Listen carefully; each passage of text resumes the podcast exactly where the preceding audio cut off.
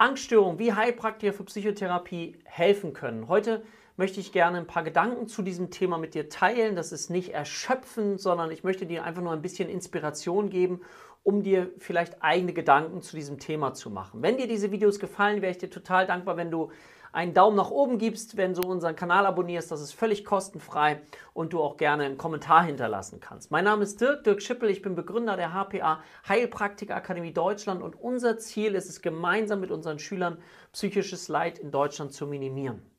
Und dazu möchte ich heute einmal mit dir dieses Thema Angst, Ängste, Angststörungen beleuchten. Wenn du dich schon mal selber umgeschaut hast, dann weißt du, es gibt ähm, viele Videos auch zu diesem Thema, aber es ist auch ganz klar, dass Angst erstmal als Grundvoraussetzung etwas ganz Normales in uns ist. Das ist nochmal wichtig, dass wir versuchen, das Phänomen Angst erstmal ganz neutral zu betrachten. Also das heißt, wir sind noch gar nicht beim Thema Angststörung, sondern es geht erstmal um das Thema Angst. Angst ist ein Überlebensmechanismus und ist absolut sinnvoll. Stell dir vor, du würdest keine Angst haben. Was würde das bedeuten? Wir würden gar nicht lange überleben. Warum betone ich das an dieser Stelle nochmal so stark? Weil ich es ganz wichtig finde, dass wir auch, das klingt jetzt ein bisschen komisch, aber dass ein Teil auch einer Therapie sein kann, dass wir das Thema Angst in uns würdigen. Was ist das Ziel dabei? Das Ziel dabei ist, dass wir die Angst nicht komplett von vornherein verdammen. Und du kennst das selber, wenn wir die Angst in uns verdammen und sie nicht haben wollen. Je mehr ich etwas nicht haben will, desto mehr kommt es irgendwie in mein Bewusstsein. Ich möchte diese Angst nicht haben, ich möchte diese Panik nicht haben, ich möchte diese Phobie nicht haben. Das ist erstmal doch total nachvollziehbar. Aber im Grunde genommen möchte ich dich einladen, noch einmal eine Vogelperspektive zu gucken, also von mir gemeinsam darauf zu schauen und zu verstehen, dass Angst erstmal ein Phänomen ist. Und worin drückt sich das aus? Ich mache jetzt mal vielleicht ein sehr krasses Beispiel, aber es gibt Menschen, die mögen Panikattacken die suchen nach Panikattacken. Da denkst du, nee, das kann nicht sein. Nein, nein, nein. Panikattacken, ich habe das vielleicht schon erlebt, ist etwas, was ganz, ganz bedrohlich sich anhört. Ich habe das Gefühl, ich sterbe, ich werde ohnmächtig. Nein.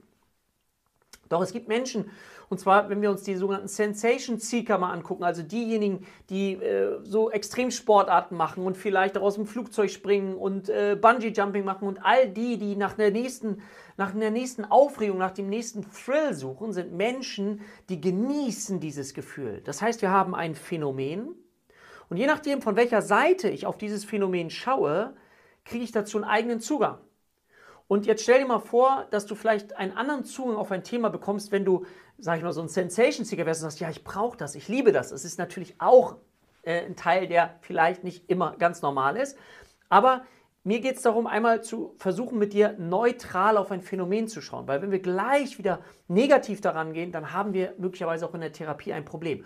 Und natürlich, natürlich, bitte, verstehe mich nicht falsch, diese Ängste, die wir erleben, und ich erkläre das gleich noch ein bisschen, was damit gemeint ist, die sind für den Patienten unglaublich bedrohlich, unglaublich belastend. Und trotzdem möchte ich dich einladen zu schauen, wo kann die Angst, die Ängste, eben auch hilfreich sein? Wo können Sie auf dem Heilungsprozess unterstützen? Was wollen Sie uns möglicherweise sagen? Und wenn ich von vornherein etwas ganz intensiv ablehne und ich will es nicht haben, ich will es nicht haben, dann verpasse ich vielleicht den möglichen Schatz. Das klingt jetzt auch wieder komisch, es tut mir leid, aber das, was da drin sein könnte. Und ich bringe auch gleich noch ein Beispiel dazu, damit du das vielleicht greifen kannst. Und natürlich ist ein erster wichtiger Schritt, auch in der Therapie, bei Angststörungen dieses, was ich nenne, Würdigung. Würdigung des Leids. Würdigung dessen, was der Mensch fühlt, was er für ein Gefühl hat von Ohnmacht, von Hilflosigkeit, nicht mehr in der Eigenmacht ist und erstmal diesem Phänomen gegenübersteht und nicht weiß, wie er damit umgehen kann. Das macht ja auch wieder eine Therapie nachher aus. Und vielleicht noch mal ganz kurz, bevor wir da so ein bisschen einsteigen und ich so ein paar Fäden mit dir spinnen möchte, dass du so ein Gefühl dafür bekommst, kurz die Einteilung. Es gibt Phobien, das hast du schon mal gehört, Spinnenphobie oder Angst vor Höhe, Agoraphobie vor großen, weiten Plätzen. Und eine Phobie kennzeichnet sich, kennzeichnet sich dadurch, dass ich Angst habe vor einem spezifischen Objekt, Spinne, oder einer spezifischen Situation. Das heißt, wenn ich so unterwegs bin, ist alles in Ordnung. Aber wenn ich dann auf eine Spinne treffe, dann beispielsweise äh, kriege ich diese unglaublichen Ängste, diesen Ekel und alles, was mit diesen heftigen Symptomen dazu zu tun hat, mit Zittern und allem, was mich daran unglaublich ja, fertig macht. Und dann, neben Phobien, ne, spezifische Angst, deswegen können wir auch sagen, nicht Flugangst, sondern Flugphobie, so. Und auf der anderen Seite haben wir andere Angststörungen. Was darunter fällt, will ich kurz ganz allgemein sagen. Es ist das Thema Panikstörung. Das ist dieses Gefühl von jetzt auf gleich, ohne dass es einen eindeutig identifizierbaren Auslöser dafür gibt, dass ich das Gefühl habe, ich werde gleich ohnmächtig, ich habe das Gefühl, ich kriege einen Herzinfarkt, ich kriege Beklemmungsgefühle, meine Atmung ist auch eher hyperventilierend, ich fange an zu schwitzen, ich habe Angst zu sterben. Von jetzt auf gleich dieses intensivste Gefühl, uh, was schwer auszuhalten ist für Patienten. Und es kommt aus dem Nichts, es kommt scheinbar aus dem Nichts für diese Patienten. Und das heißt, ich kann mich auch nicht richtig darauf vorbereiten und ich bekomme so etwas wie Angst vor der Angst. Teufelskreis der Angst gibt es auch dazu. Das heißt, wenn ich irgendwo bin, denke, oh Gott, ich kann mich auch selber in Panikattacken reinbringen. Das letzte Mal, als ich hier war, oh Gott, da ging es mir so und so. Dann bringe ich mich auch selber hinein. Wenn ich beispielsweise in einem Kaufhaus bin, oh Gott, ist das eng hier, ja? Dann bringe ich mich selber hinein, aber es kann auch zu Hause, es kann überall von jetzt auf gleich entstehen und das ist das, was uns so fertig macht und wir das Gefühl haben, oh Gott, ich bin so angespannt. Und diese Panik, diese Angst ist auch nicht immer sofort identifizierbar, ja, dass jemand sagt, ah ja, ich habe eine Panikattacke, sondern es fühlt sich so körperlich an. Das heißt, es braucht erstmal eine gewisse Zeit, bis jemand das begreifbar bekommt, so von Greifen, dass es sich gar nicht um etwas Körperliches handelt, sondern eben um eine Angsterkrankung. Das ist die Panikstörung. Und dann haben wir noch die generalisierte Angststörung. Ich sage manchmal dazu, geboren, um sich Sorgen zu machen. Also man sagt dazu eine frei flottierende Angst. Das heißt, ich erreiche nicht diesen Peak von einer Panikstörung, sondern ich habe immer so ein leichtes Angstgefühl in mir und Sorgen können das dann immer wieder so ein bisschen hochbringen, wenn ich mir über ein bestimmtes Thema Sorgen mache und das sind viele Dinge aus dem Alltag. Ja, Sorgen um das Kind, Sorgen um die Beziehung, Sorgen um den Arbeitsplatz. Also wenn dieses Thema der Sorge eben so stark im Vordergrund steht und gleichzeitig ich dann auch wieder so dauerhaft angespannt bin und ich das Gefühl habe, dadurch, dass ich versuche vorher zu erdenken, was passieren könnte, so dass ich äh, denke, dann kann ich mich vielleicht darauf vorbereiten und das funktioniert häufig nicht. Und je nachdem, in welchem Verhältnis natürlich solche Sorgen und die Ängste und die Phobien ausgeprägt sind, kommen wir dann eben zu dem Umstand, dass Angst krank machen kann. Wenn die Angst mein Leben mehr und mehr beherrscht. Und eine Form der Therapie ist aus meiner Sicht auch so unglaublich wichtig, ist nämlich das Verständnis für die jeweilige Angsterkrankung. Also wenn du auch als Betroffene, als Betroffene vielleicht zuschaust, ist das Erste, wozu ich hm, dich einladen möchte, ist, dich darüber zu informieren. Warum? Weil du dann im zweiten Schritt, und das ist jetzt wieder ein therapeutischer Schritt, geht es um die sogenannte Psychoedukation. Psychoedukation bedeutet, ein Verständnis zu entwickeln, ein individuelles Störungsverständnis zu entwickeln, was bei mir möglicherweise dazu geführt hat, dass ich in die und die Situation gekommen bin. Und eben auch zu schauen, und das ist wichtig, was das aufrecht erhält.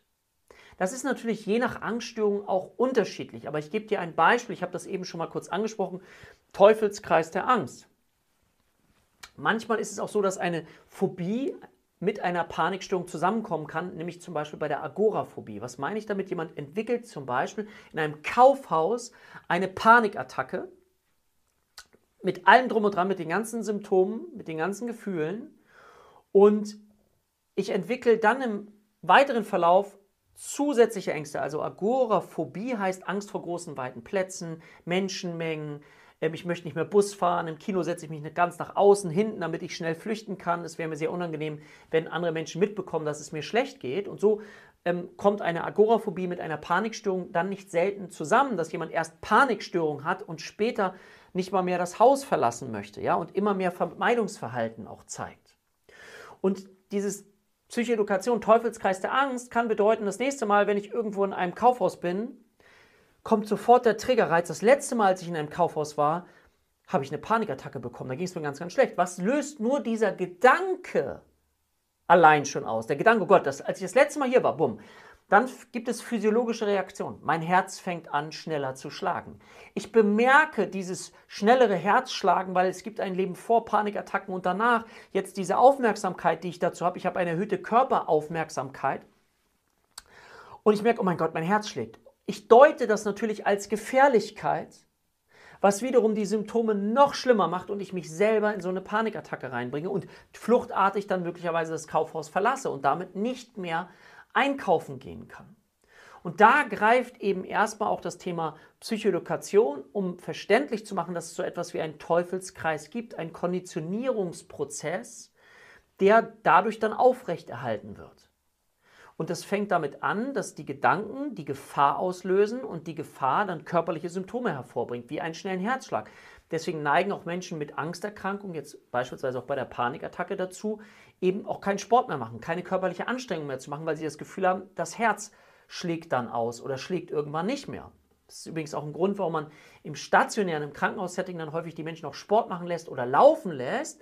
Einerseits baut das Stress ab, das ist wichtig, aber auf der anderen Seite ist es auch so, dass die Menschen wieder spüren dürfen, dass ein schneller Herzschlag keine Gefahr darstellt. Ja? Und beim Sport ist es so, dass wir einen erhöhten Herzschlag haben.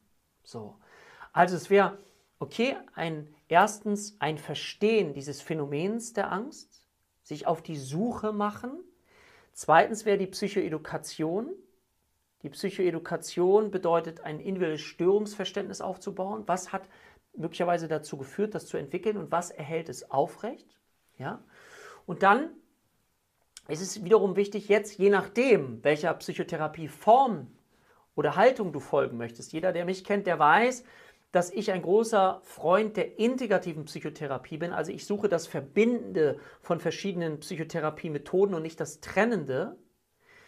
Ist es aber so, dass zum Beispiel ist ich mache es mal ganz einfach, nur dass du das verstehst, auch dass Psychotherapien unterschiedlich sind. Und falls du auf der Suche nach einer Psychotherapie bist, ist es wichtig auch zu gucken, was ist die richtige Therapie für mich. Weil, wenn ich jetzt mal bei den großen gängigen Verfahren bleibe und wir mal überlegen, okay, kognitive Verhaltenstherapie, das ist ein sehr erfolgreiches äh, Therapie, also eine sehr erfolgreiche Therapiemethode, gerade bei Phobien auch und auch bei Ängsten. Und man nennt das auch, die Verhaltenstherapie so ein trainierendes Verfahren. Jemand hat beispielsweise eine Phobie und dann kann man diese Phobie mit einer sogenannten Konfrontationstherapie behandeln, Expositionstherapie auch genannt. Also das heißt, ich setze mich dem aus, der Spinne. Und man kann das ähm, in Sensu machen, in Gedanken oder in vivo, live und direkt, indem man einfach eine Spinne hat, die vielleicht am Ende des Raums sitzt. Oh, ist das eklig, ist das eklig? Und man kann dann durch eine sogenannte systematische Desensibilisierung, ja, indem man zum Beispiel mit so einer Skalierung arbeitet. Was ist die 10? Was wäre die 10, wenn Sie jetzt an die Spinne denken? Die Spinne auf die Hand nehmen, das wäre das Allerschlimmste, was ich mir vorstellen kann. Und dann, was wäre so die 8? Was wäre die 6? Was wäre die 4? Die 2? Und dann versucht man das eben zu bewältigen, die einzelnen Desensibilisierungsschritte, diese Skalenwerte. Und das Ziel dabei ist, dass der Patient lernt, dass die Angst ansteigt, dann möchte ich sie vermeiden ah, da möchte ich sie vermeiden. Und das hat er im Alltag bisher gemacht, wenn er keinen Therapeuten hatte. Und mit dem Therapeuten gemeinsam schafft er es dann hoffentlich durchzuhalten. Und dann bemerkt er zum ersten Mal, dass die Angst irgendwann sinkt. Und diese Erfahrung immer und immer wieder zu machen, dieses Habituieren, sich gewöhnen daran, sorgt dafür, dass die Angst immer, ja, mehr, ich kriege das in den Griff und sie sinkt und ich kann es aushalten. Und so steigert man das. Das kann man noch kombinieren, auch mit Entspannungsverfahren, also integrativ gibt es da ganz, ganz viel. Ich möchte nur kurz auf die unterschiedliche Haltung hinaus. Die Verhaltenstherapie ein trainierendes Verfahren, ja. Und jetzt würden möglicherweise so Psychoanalytiker, tiefenpsychologisch fundierte Therapeuten vielleicht eine andere Anschauung auf dieses Thema haben und sagen, Mensch, das, was ihr in der Verhaltenstherapie macht, ist eher so eine Symptomverschiebung. Ihr sorgt zwar dafür, dass die Person das Problem jetzt nicht mehr hat, aber was ist mit dem ursprünglichen Konflikt, der überhaupt dafür gesorgt hat, dass sich diese Ängste, diese Phobien, diese Panik, diese generalisierte Angststörung entwickelt hat. Ihr schaut nicht tief genug. Ich sage das komplex reduziert, ja? Und um es in ein Bild auszudrücken, was ich mal gelesen habe, und das fand ich ganz interessant, dass ähm, die, die Psychoanalytiker sagen, ja Mensch, was ihr da macht, ist eine Symptomverschiebung, ihr Verhaltenstherapeuten. Und die Verhaltenstherapeuten dann antworten, na das, was ihr in der Psychoanalyse, in der tiefen psychologisch fundierten Psychotherapie macht, das ist, um in einem Bild zu sprechen, wie in einem stockdunklen Raum, stockdunkler Raum, nach einer schwarzen Katze suchen. Also ihr sucht nach einer Katze, schwarzen Katze, wo gar keine Katze drin ist. Und so siehst du, ne, ich bin ja eher für die Verbindung, also wie können wir die einzelnen Positionen sehr, sehr gut nutzen. Ja, aber es gibt immer noch teilweise diese starke Trennung, weil die, die tiefenpsychologisch orientierte Psychotherapie und Psychoanalyse aufdeckend arbeiten. Also da ist die ursprüngliche Vorgehensweise, dass man überlegt, okay, es gab möglicherweise in der Entwicklungsgeschichte eine tiefgreifende Störung, ja, vielleicht ein Ereignis oder Sonstiges im Rahmen der Bindungserfahrung, was möglicherweise dafür gesorgt hat, dass jemand als Kind etwas erlebt hat, was er nicht verarbeiten konnte, was er dann zum Beispiel durch einen Abwehrmechanismus wie Verdrängung beiseite packt und irgendwann kommt das wieder in sein Leben, zum Beispiel in Form einer Phobie. Und dann geht es darum, diesen Ursprungskonflikt zu finden, ihn aufzudecken, weil dann die Symptome auch im Hier und Jetzt leichter gehen können. Okay, ich finde, alles hat seine Berechtigung. Die systemische Therapie fragt auch nach den Wechselwirkungen. Die guckt gar nicht so nur nach dem Einzelnen, sondern sie versucht zu schauen, okay, eine Vogelperspektive einzunehmen. Ja? Und vielleicht mh, hm, darf ich da auch noch mal kurz mh, hm, eine kleine Idee mitgeben zum Thema Panikstörung. Also erstmal oder auch Phobien ist es sinnvoll, das mache ich auch, zu schauen, okay, was kann die Symptome im ersten Schritt erleichtern? Also eine Symptomreduktion. Da ist es mir fast egal, wie das passiert, sondern wie kann ich es schaffen, dass der Patient erstmal eine Symptomreduktion hat. Warum? Das ist für mich deswegen wichtig, weil er dann die Compliance erhöht, also die Bereitschaft des Patienten mitzuarbeiten und sich auf die Therapie einzulassen, wird halt größer. Und das kann man durch verschiedenste Methoden dann eben eine Erleichterung verschaffen, auch durch äh, Sport, durch äh, Stressvermeidung, also äh, diese, diese Dinge, ja. Erster Schritt, um dann eben ein bisschen tiefer zu gehen. Und dann sind wir mitten in der Therapie, zum Beispiel im ersten Schritt, um das nochmal systematisch für dich aufzuarbeiten, gehe ich so vor, versuchen zu verstehen. Das heißt, Forscher werden. Auch aus einer systemischen Sichtweise können die Symptome, die mir ein Gegenüber zeigt, der Patient, können die Sinn machen. Und zu diesem ersten Schritt gehört auch etwas ganz, ganz Herausforderndes. Ich habe gesagt, Würdigung des Leids bedeutet auch anerkennen, dass es so ist, wie es ist. Anerkennen, dass es so ist, wie es ist. Das ist so, so schwer, ja. Das ist wirklich ganz, ganz schwierig. Aber ist wichtig, weil, wie gesagt, wenn wir gegen etwas ankämpfen, dann bleibt es ganz, ganz stark in uns.